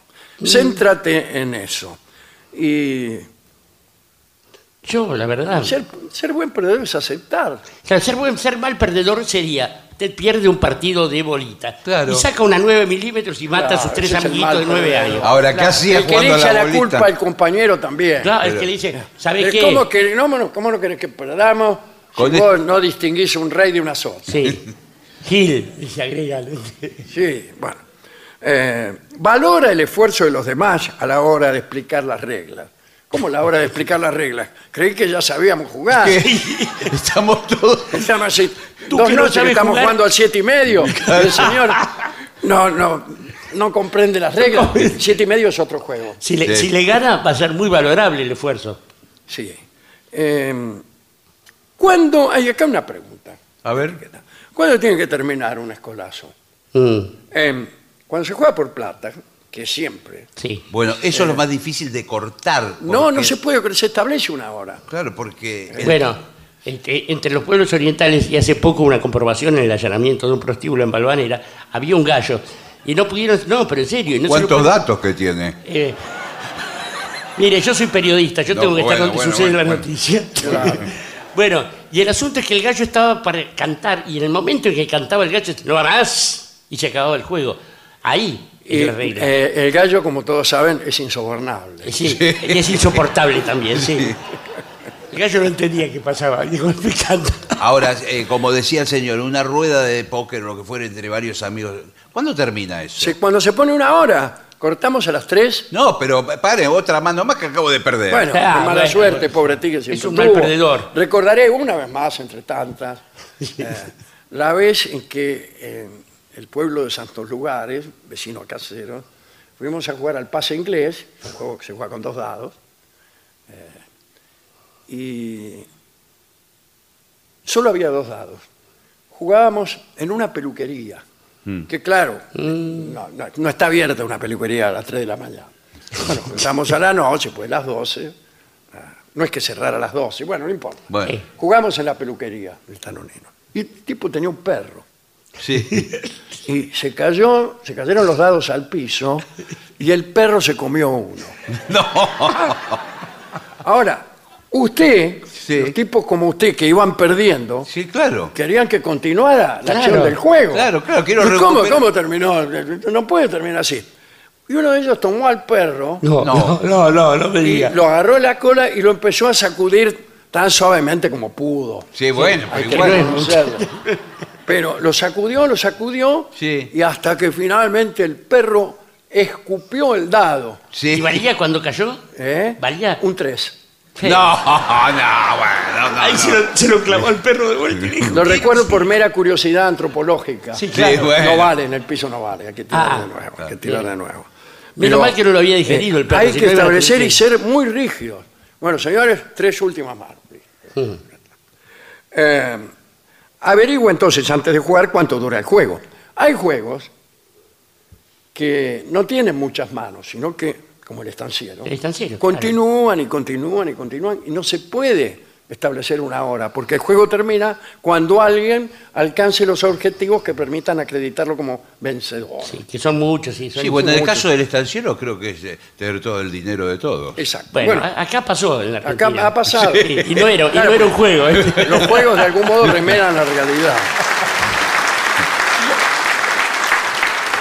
Ahora, puede pasar que usted se quiera ir en el juego, digo. Sí, sí. Este, y no, Sí. hay que seguir jugando. Y por ahí eh, hay uno que está por ganar y usted hace fuerza para que gane, pero no. Y sigue. Y sigue, y sigue, y sigue, y sigue, y sigue. Y se han producido eh, araquiris. Pero No, claro. bueno. Y patraña, decir, me siento mal. Te sentás bien. Y así. Bueno, una cosa que dice aquí está muy bien. ¿eh? Hay que jugar lo más rápido posible. Te toca jugar, juega. Lo mismo que al ajedrez. Y al ajedrez solo cuando tiene el ping. El reloj, el reloj. Claro. Rápido, decidido. Si se te acabó el tiempo, perdiste. Fuiste. Ya está. Claro, porque Pero hay el tipo gente que empieza, pará, pará, pará, pará. No, dale, pero. Mm, pero hay tipos que piensan, como en el ajedrez, eh, jugando al chorizo o al Sí. chinchón. Sí, igual la El ruleta. chinchón hay que pensar. Sí. Hay que pensar, poco, no sé qué se puede pensar, pero un poco hay que pensar. Por ejemplo, eh, este tipo recién levantó un rey. Claro. ¿Qué hago? ¿Le tiro otro rey? No, No. porque lo va a levantar y en vez de tres reyes tendrá cuatro. Pero, si Pero también puede ser que haya levantado el rey porque le servía para hacer una escalera. Claro. En cuyo caso yo me voy a quedar con este rey y a la hora de que alguien corte me acreditaré en contra de 12 puntos. Todo eso piensa Sí. el tipo antes de tirar o no tirar un rey y esto produce la indignación general y dice, dale, Dale, barajalata. loco. Y si es muy ducho, para, si no es muy ducho para la matemática, está con un papel y está anotando. Si tiene un 12 más 6, y ahí ya hay que echarlo. Ahí sí hay que Ahora, echarse un tarado. el, el verdadero tipo eh, que sabe esto eh, calcula, calcula, va viendo las cartas que tiran todos. Eh, dice, escalera no puede tener porque, Porque el caballo de esa escalera correspondiente al rey que este tipo levantó fue jugado. Claro. Ah, está, está aquí en las cartas desechadas, así que el tipo no lo tiene. Sí, Ese- bueno, ese- pero. ese ya me ahí- Así gusta. se, así se juega el chinchón. No, bueno, pero. Y va- y- y- y- y no, no debe permitirse tampoco en el chinchón el, El cálculo. el, el cálculo y pensar y pensar. Análisis parálisis. La psicología detrás de los jugadores lentos. Ah, Se ese llama el último sa- libro de sabe- de Rolón. rolones ese, sí. sí. ¿Sabe que yo hago u- uso esa técnica de ir pensando la lógica, pero en la ruleta cuando voy al casino? En la Entonces, ruleta no hay lógica. Eso O es lo que me di cuenta. Porque decía, Sí. por ejemplo. Porque, por ejemplo, si Pero- ahora no- sale no el crea. 27 y Claro. usted dice, el Y ahora- 27 no lo voy a jugar Porque porque, ya salió. acaba de salir. Sí. Sí. Cálculo de Pero no probabilidades. se juega con cartas la ruleta. Claro, bueno, pero. Se juega Pero, con por imanes. ejemplo, yo digo, eh, elijo un número y empiezo a seguir y, y- y tratar de confirmar de que no, vi, no sale, no sale. Digo, va a salir. No. Y No, la ruleta no tiene memoria, señor No, Buenas no. tardes. Pero la ruleta Ni- es como ni para- yo tampoco. Un ¿Quién día- era usted? Un día yo jugaba una martingala de 5 o 6 números, todos en, en casilleros negros, y perdía, y perdía, y perdía, y perdía. Y tenía un... Esto es verídico, ¿eh? ¿Verdad? Todo es verídico Bueno, acá, señor, ¿Qué se piensa que venimos a hacer? Y, y había un tipo al lado, y más o menos simpático, y jugaba más o menos, alguna agarraba, otra no, alguna. Yo perdía. Y me dice, ¿por qué no le jugás un poco a las que salen? Y ahí lo tuvieron que sacar entre cuatro. Bueno. Eso es una eh, provocación linda. Hay que Bueno. tratar bien el juego. O sea, O sea, el- Las fichas, las las cartas, fichas, eh. los elementos que nos permiten jugar. Sí. Si usted patea el tablero, claro. como suele decirle, disculpe que me meta justamente en esta cosa, Sí, en los lugares comunes, este. eh, es, es de mala educación. sí. Ah, sí, patear el tablero. Y sí, razón. porque queda desdibujada la, la, la jugada. Sí, pero yo, yo vengo perdiendo mal y digo, eh, eh, ¡Pum! Chao. Tira todo. y- y- Tira todo o no cuida las fichas del ludo. Claro. Sí, o las del Go, usa porotos para jugar al Go. Sí. Qué feo. Bueno, La anotación con porotos, eh, ¿cuánto incide en el agro? Mucho de elevación. sí. A mí me han contado que en Vicentín jugaban al truco Estoy nada más. pensando en retenciones, etcétera. Claro, claro. El garbanzo y el poroto se disputan Sí. Sí. eh, la primacía en los boliches donde se juega al muso al truco. El, el poroto que se humedece por la humedad misma de las manos y se se, hace brota. más grande y se convierte en un marrueco. El- claro. Que vale cinco. Y vale- Está muy bien. Nosotros fabric- ¿qué tal? ¿Cómo le va? ¿Qué tal? Nosotros fabricábamos pitos. Sí. Ah, pero mire qué interesante. Este, en un tiempo, Sí. la industria La industria del pito era muy próspera en. Argentina. Y le comprábamos a un agricultor que conocíamos Sí, los garbanzos. Sí. Ah, porque ¿Sabe? adentro lleva un garbanzo. Adentro el señor. pito lleva un garbanzo. Si no, ¿quién le Si da no, la gracia al pregúntele a los referees. Claro, claro, claro. Y, pero tiene un truco, porque todos decían, ¿y cómo le vas a poner? Si podés ponérselo el garbanzo, se sale, se va a salir. ¿Y cómo hace? ¿Cómo hacer ra- para lograr un garbanzo tal que entre pero no salga? Es muy fácil. Tiene razón. Ah, No sé si es muy fácil. Bueno, se nosotros, moja perdón, el garbanzo, como disculpen la expresión. Yo sé la respuesta. Se moja el garbanzo y se hincha. Claro. Entonces ya no sale. Esa era nuestra Y ahí respuesta. andan los referees con todo. Y nunca se, usted va a ver que se suspende el partido Porque porque, se- al árbitro se le salió el garbanzo.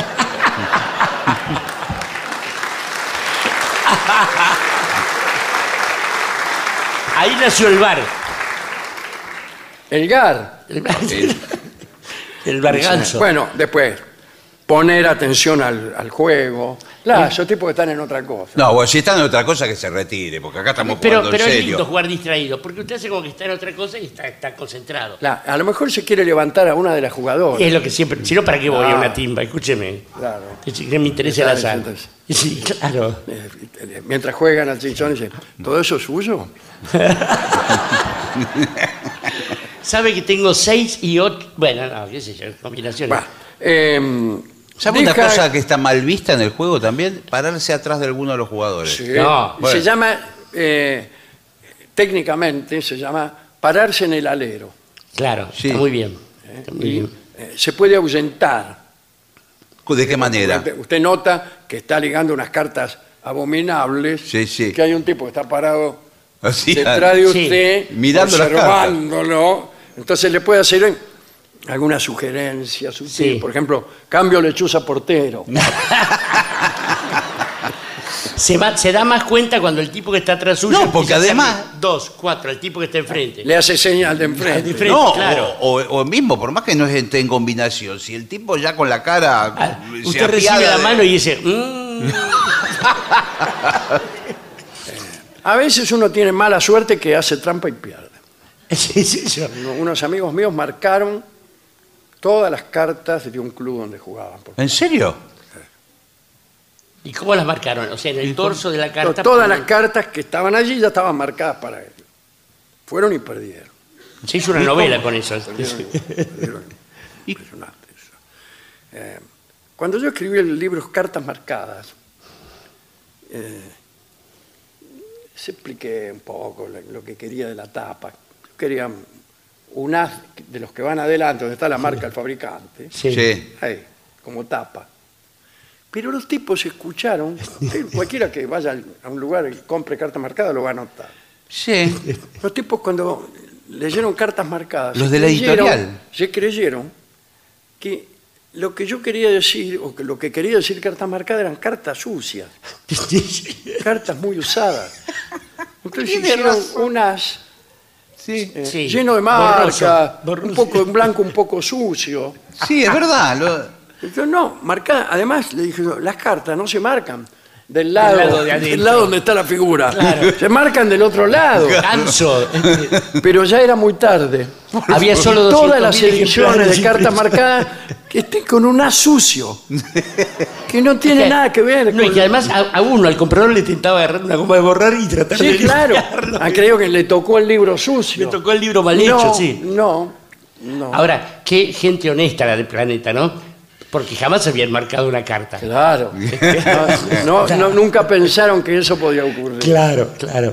Bueno, para los que, jóvenes principiantes que se van a marcar la carta, se marca del lado que no tiene la figura. Así usted la ve y sabe qué carta tiene el otro. Claro. Y las marcas son pequeñas. Sí, no es que puede usted, poner no es que este- usted le, escribe con marcador 7 de oro. Este es un as de espada, claro. Sí, sí. Que el- el- el- Tanto que algunos usan unos anteojos Sí. Sí. que les permiten ver las marcas que otros no ven. así. ¿En serio? Y pero sí, claro, señor, buenas señor. tardes, ¿cómo le va? Pero que como, ve- lo- como fosforescentes la ven las No, cartas. fosforescentes la ven todos. ve, son- eh, si usted es, este, este, es medio lerdo, no, no se meta a hacer trampa. Bueno, bueno. Son microchips incluso algunos. También vendemos dados cargados. Buenas tardes. Sí, Que salen siempre los mismos números. Siempre salen lo mismo. ¿no? sí. Esos sal- salen poco ahora porque se dan cuenta pronto las personas. Sí, enseguida. Usted Sí. tira 17 veces seguidas, 7. eh, y vio como la gente, Sí. cada vez la gente más Es más desconfiada. desconfiada, sí. Sí. Y dice, "Ah, esto me parece que tiene edad. Sí. Me imagino Y que. tiran ellos y sacan 7 también. Bueno, pero ahí está la cuestión. Usted le hace probar el otro dado, el que no está marcado. Claro, el, el- el tramposo de dados cargados es tramposo en cambiazo. también, claro. Como piedradita. Esa, claro, Luis Piedradita, nuestro amigo el Te escamotea los dados y cuando te los da vos sa- sale cualquier número. Sí, 16 me salió a mí, por ejemplo. Claro. ¿Qué pasa con estos dados? bueno, extraordinario. Bueno, también existen las, de- de- digamos, habladurías de que los croupiers en los casinos tiran la, la- la bola en la ruleta donde ellos quieren. Es mentira. Es que, bueno, habladurías. Este, se hizo en una época y lo descubrieron. Este, ¿Se hizo? se hizo, sí, sí. Vinograd, Jacobo Vinograd lo hizo. Sí. Fundió el casino Mar del Plata el hombre. Sí. Claro, usted tiene que tener, igual, te- tiene que tener mucha puntería para tirar y decir al 17. Claro. Hay que haber sido cuando niño un buen jugador de Muy bolita. jugador de bolita, claro. Sí, sí. Incluso ahora la policía está deteniendo a los buenos jugadores de bolita. Lo siguen desde Los niños. ¿Para qué? Porque dice, ahora juegan bien a la bolita, el día de mañana Los detienen a los 6 años y los guardan.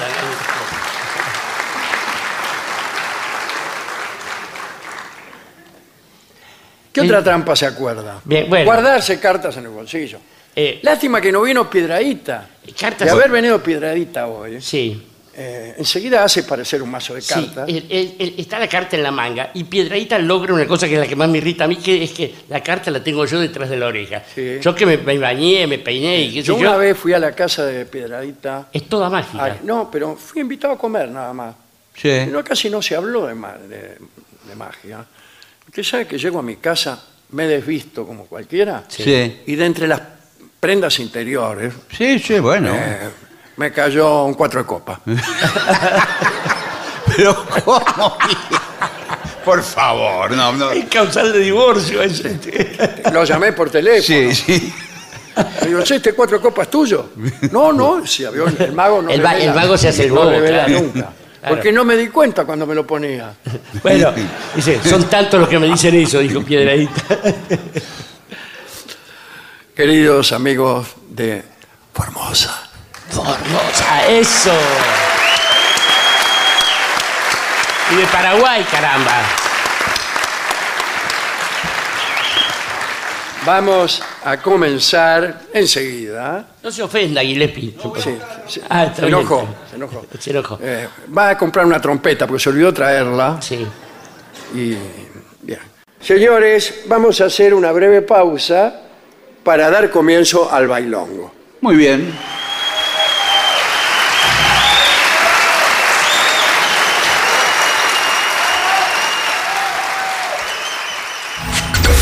Lo mejor de la 750 ahora también en Spotify. La 750 en versión podcast. Para que la escuches cuando quieras. Lo mejor de la 750 en Spotify. Dale play.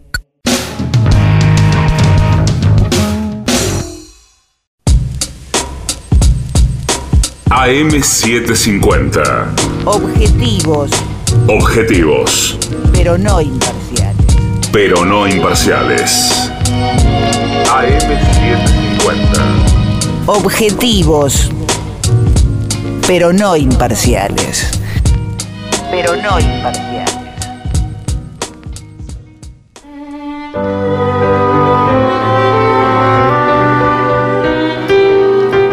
Señoras y señores, eh, AM750 y el pueblo de Formosa presentan al incomparable, al inigualable maestro Arnaldo Gansé. Acompañan al maestro hoy los integrantes del trío sin nombre. Ale Dolina, Manuel Moreira Y Marcos Lozano. ¡Bravo!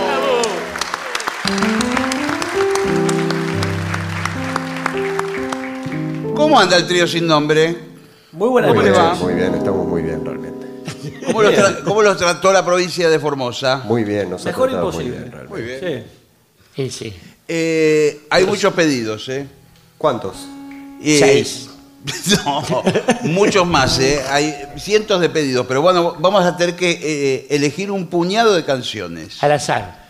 La primera, Eh, nos habían pedido, creo, eh, La Rueda Mágica. Sí. de Fito Páez. ¿Puede ser? Sí. ¿Puedo tocar percusión? Sí, sí, sí, sí. Tengo pandereta Eh, o maracas. Maracas, Eh, le gusta como no, pandereta. O maracas. Pandereta. bueno, muy bien. Vamos.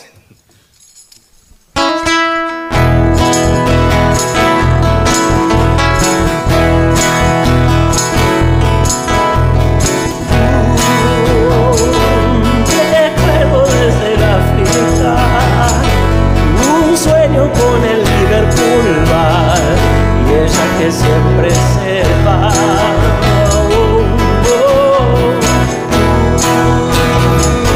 Una foto de los Rolling mi vieja nunca nos escuchó y no me puse llorar. No. Los días en cualquier lugar, en una inmensa ciudad, en una rueda mágica. Bien, el ángel de la soledad, protege la vaquilla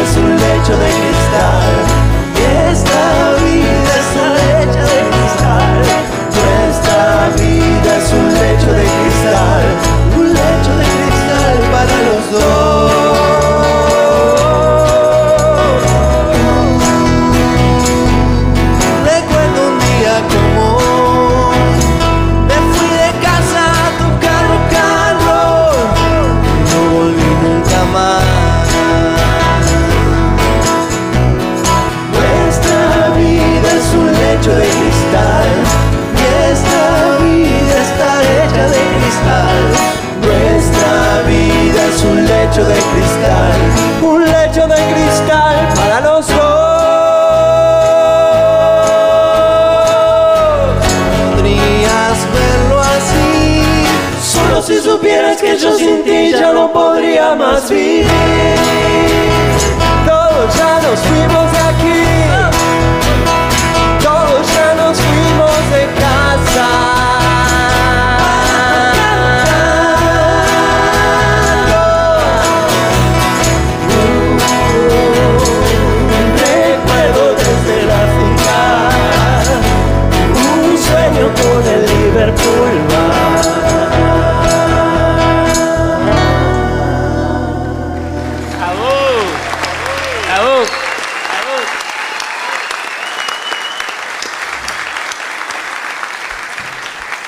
Vamos a intentar un tanquito que habla Justamente. justamente de trampas y de baraja. Vamos a ver qué pasa. A ver.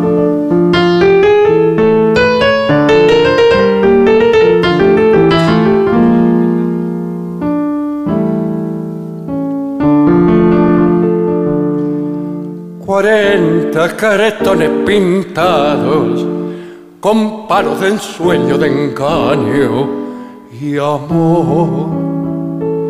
La vida es un mazo marcado, baraja los naipes, la mano de Dios, las trampas que emboscan la dicha se dieron en juego en cada ilusión. Y así fue robándome fichas la carta negada de tu corazón. Hagan juego, monte criollo, que en su emboque tu ternura palpite. Hagan juego, me mandé mi resto en copes y después de los tres toques con tu olvido me topé.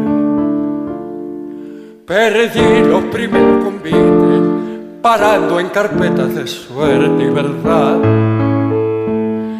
Y luego buscando desquite, cien contras seguidas me dio tu maldad. Me muestra la espada su filo, rencores del vaso te quieren vengar. Hoy juego mi trampa tranquilo y entre oros y copas te habré de olvidar. Hagan juego, monte criollo, que en su emboque tu ternura palpite. Hagan juego, me mandé mi resto en copes y después de los tres toques con tu olvido me topé. Muy bueno, maestro. Muy bueno, maestro. Muy Digamos lindo. que los pedidos estaban nominados por la gente que los demandó. Monte Criollo era para Lucrecia, eh, Rueda Mágica antes para Carolina, y ahora tenemos un pedido para Pablo y Alejandra. Rezo por vos. Uh, sale. Un tema, un tema de Charlie García y Spinetta. Exactamente. Sí, nada menos. ¿Nos va a acompañar con la pandereta? Puede ser pandereta, puede ser maracas. Pandereta. Maraca. Pandereta. Muy bien.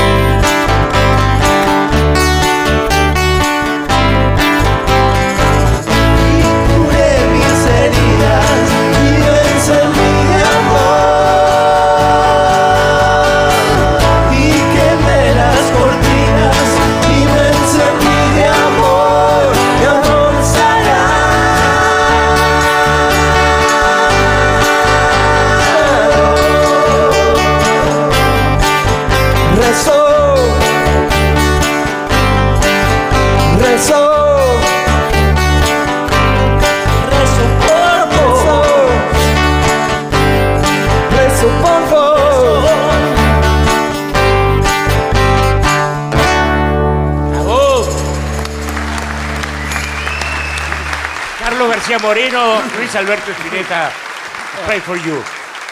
Bueno, a ver, para la gente que nos va a llevar en bote por el mañana de la estrella alguna vez, vaya a saber cuándo, yo tan solo 20 años tenía, maestro, puede ser.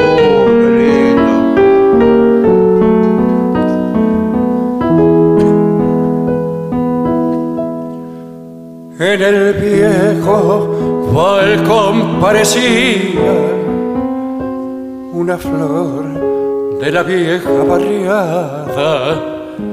Yo tan solo 20 años tenía y al mirarla en los ojos soñaba esos ojos de tanto mirarlos poco a poco me hicieron poeta. Yo le hablaba de amor y al rimarlos resolví las más dulces cuartetas. Y en las noches del barrio dormido, con su luna de plata que hacía más romántico el beso rendido más feliz al saber que era mía. Eran buenas sus manos de lirio, su cabello de sol parecía y esos ojos dos dulces martirios. Yo tan solo veinte años tenía.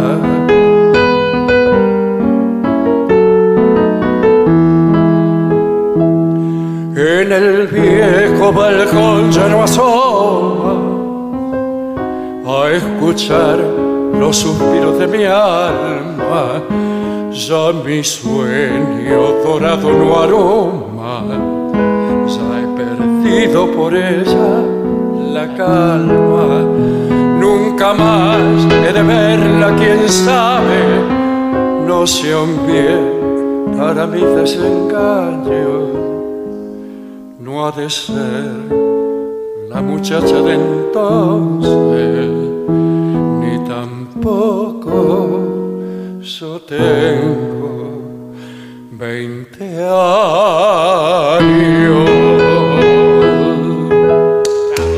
Bravo, maestro.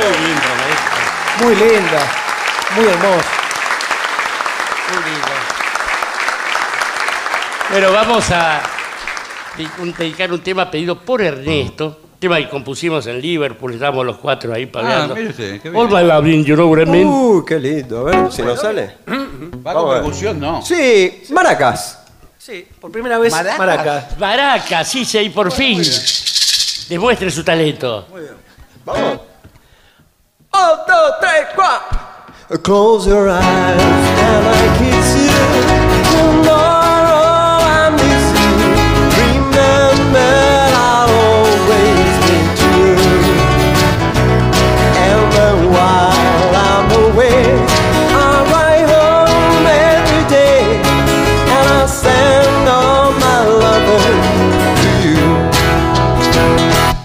I'll pretend that I'm kissing the lips I am missing. I know that my dreams will come true.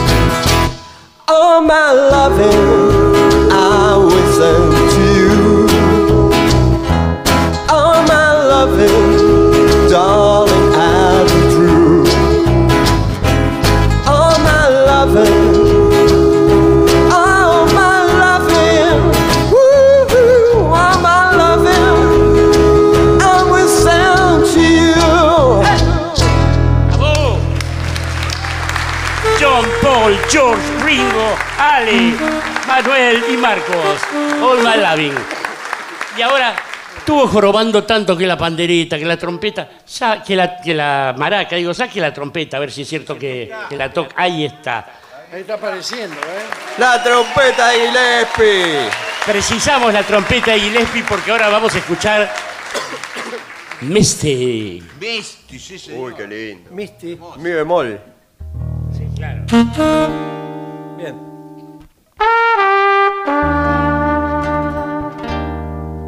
Muy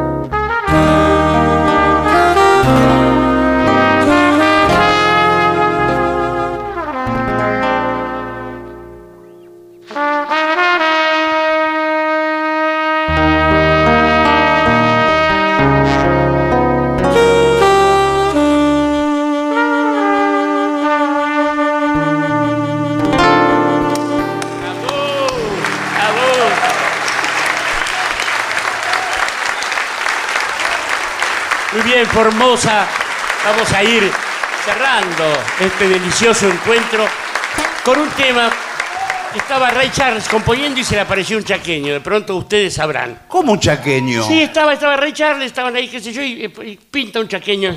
Y esta es la última canción. Es la última canción. Sí. Y Es le pusimos, canción, sí, por favor, Quizá antes de interpretarla. interpretarla. Iba a decir ejecutarla. Sí, pero mejor no matarla. Mejor la interpretamos. Queríamos hacer un agradecimiento ¿Cómo no? a los que han venido a ver el programa y a quienes han organizado este viaje, que nos han tratado maravillosamente. Maravillosamente bien y deben seguirlo haciendo un rato porque nos vamos mañana recién, así que... De manera que vamos con esta canción que contiene algo de literatura regional. Sí, claro. Sí, claro que sí. De acá Sí, sí. quiero decir de No acá. es solo música negra de los Estados Unidos, sino que tiene literatura regional, litoraleña, este, y, de esta, y más aún de esta cercanísima Y- región. y no- nos, nos- nos- nos hace recordar a tantas ferias del ah, libro, tantas ferias, tantas a tantos conferencias, sándwiches de chorizo, tantas solicitadas firmadas con y etcétera. tantas cosas. And the name of the song is Hit the Road Gag. ¿Nos vamos? Eh, Un, dos, tres y.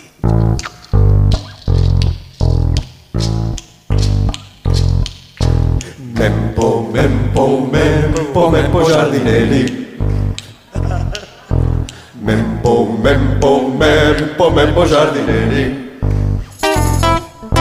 Mempo, mempo, mempo, mempo giardinelli. Mempo, mempo, mempo, mempo giardinelli. Hit the road, Jack. Don't you come back no more, no more, no more, no more. Hit the road, Jack. Don't you come back no more. What you say? Hit the road, Jack. Don't you come back no more, no more, no more, no more. Hit the road, Jack. Don't you come back no more.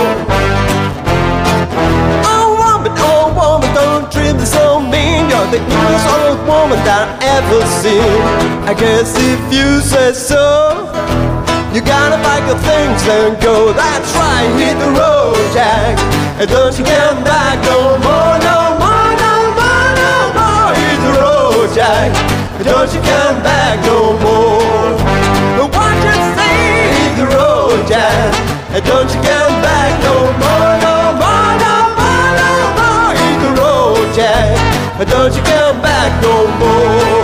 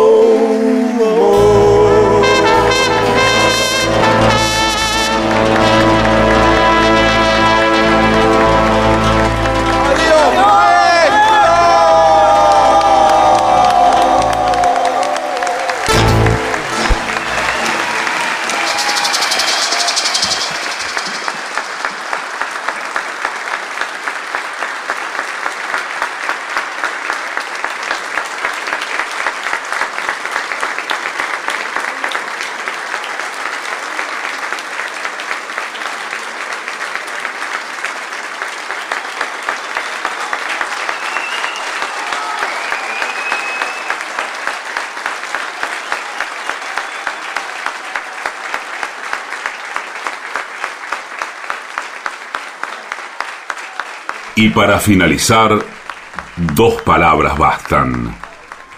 Gracias.